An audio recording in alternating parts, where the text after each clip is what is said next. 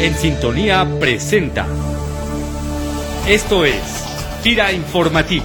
Fira Informativo. Informativo. El acontecer institucional en solo cinco minutos.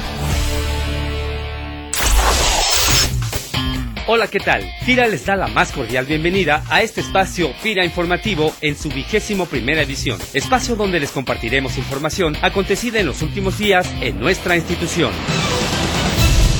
Ante la necesidad de administrar mejor los riesgos de mercado, tanto para productores como para consumidores, FIRA ha venido impulsando las operaciones de agricultura por contrato con cobertura de precios con fondeo de la institución.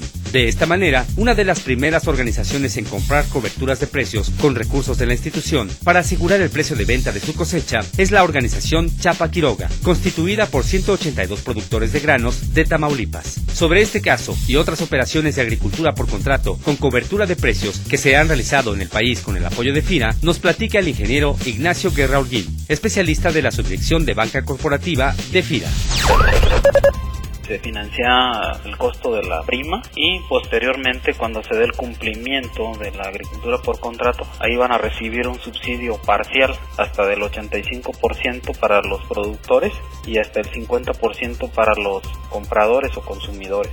La operación se hizo a través de Banco B por más y se compraron los contratos a través de la correduría Gama A Derivados.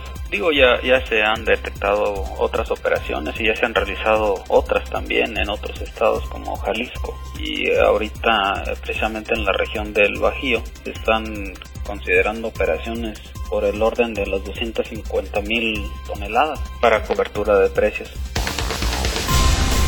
En la oficina, en tu casa, en la calle y hasta en el partido de fútbol, ponte la camiseta del Código de Conducta de FIRA y llévala donde vayas. Recientemente, la Secretaría de la Función Pública aplicó la evaluación del control interno institucional 2011 a una muestra representativa de 183 servidores públicos de FIRA, de los niveles estratégico, directivo y operativo, arrojando resultados muy favorables para la institución. La evaluación muestra que las condiciones de control en FIRA están en un proceso institucionalizado de mejora continua y que existe evidencia documental de instancias evaluadoras y fiscalizadoras internas y externas que avalan su eficiencia y eficacia. Agradecemos la participación de todos los compañeros que participaron en esta encuesta, exhortándolos a mantenernos todos siempre atentos a las disposiciones generales y específicas que nos aplican con motivo de nuestras actividades. Con el apoyo de FIRA, más de 255 empresas de producción primaria recibieron capacitación y asistencia técnica para conformar la red de proveeduría de leche más grande de América Latina, operando bajo un esquema de proveedores con Grupo Industrial Lala. Entérate de este y otros proyectos exitosos de FIRA haciendo clic en el micrositio 200 casos de éxito de la página principal de FIRANET.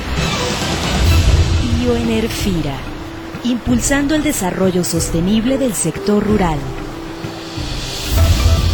Actualmente en México, cerca de un millón de hectáreas de producción agrícola cuentan con la tecnología de la labranza de conservación, una práctica de desarrollo sustentable que desde 1988 ha impulsado FIR en el campo mexicano, ya que es un sistema de conservación que permite sembrar de manera directa sobre los residuos de la cosecha anterior sin tener que preparar el terreno previamente, lo que representa un ahorro de más del 25% en costos de producción y 20% menos de agua, además de disminuir el uso de diésel, lo que se traduce en una reducción significativa de emisiones de gases contaminantes sobre esta tecnología nos platica el ingeniero Esteban Michel Ramírez, jefe del Centro de Desarrollo Tecnológico Villadiego de FIRA.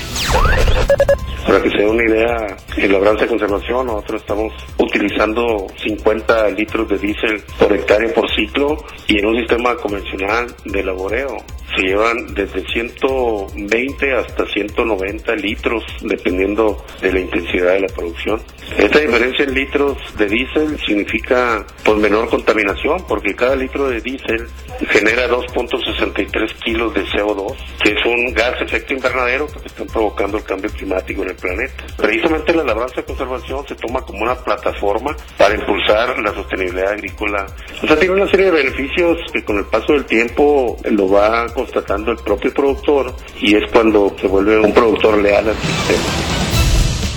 Ante la necesidad de las comunidades urbanas por contar con más espacios verdes, desde el mes de septiembre de 2011, el Centro de Desarrollo Tecnológico Salvador Lira López desarrolla el taller de huerto familiar, que se realiza en módulos repartidos en tres fines de semana. Actualmente a cada curso asisten cerca de 30 personas entre madres de familia, empresas, profesionistas, productores, jóvenes y niños, quienes al terminar se llevan la inquietud por cultivar sus propias hortalizas en casa y la satisfacción de tener el conocimiento para poder producir alimentos que ellos mismos podrán consumir.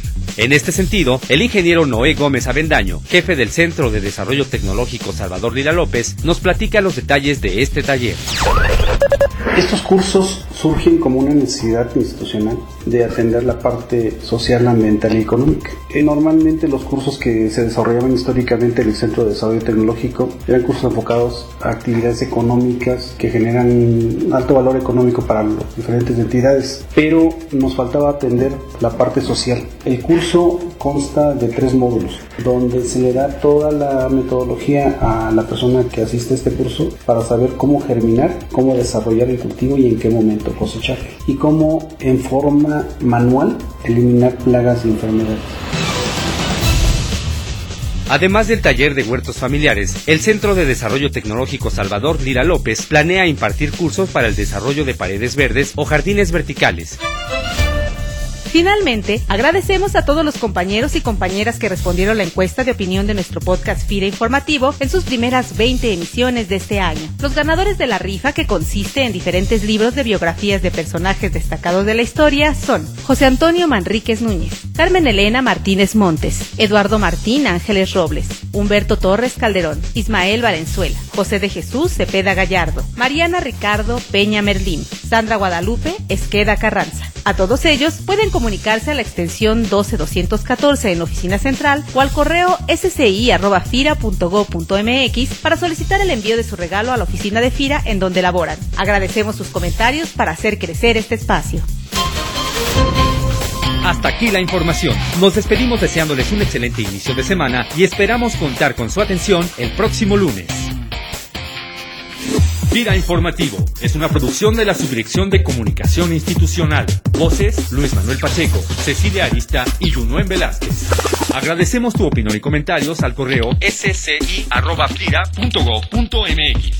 Gira, más que un buen crédito.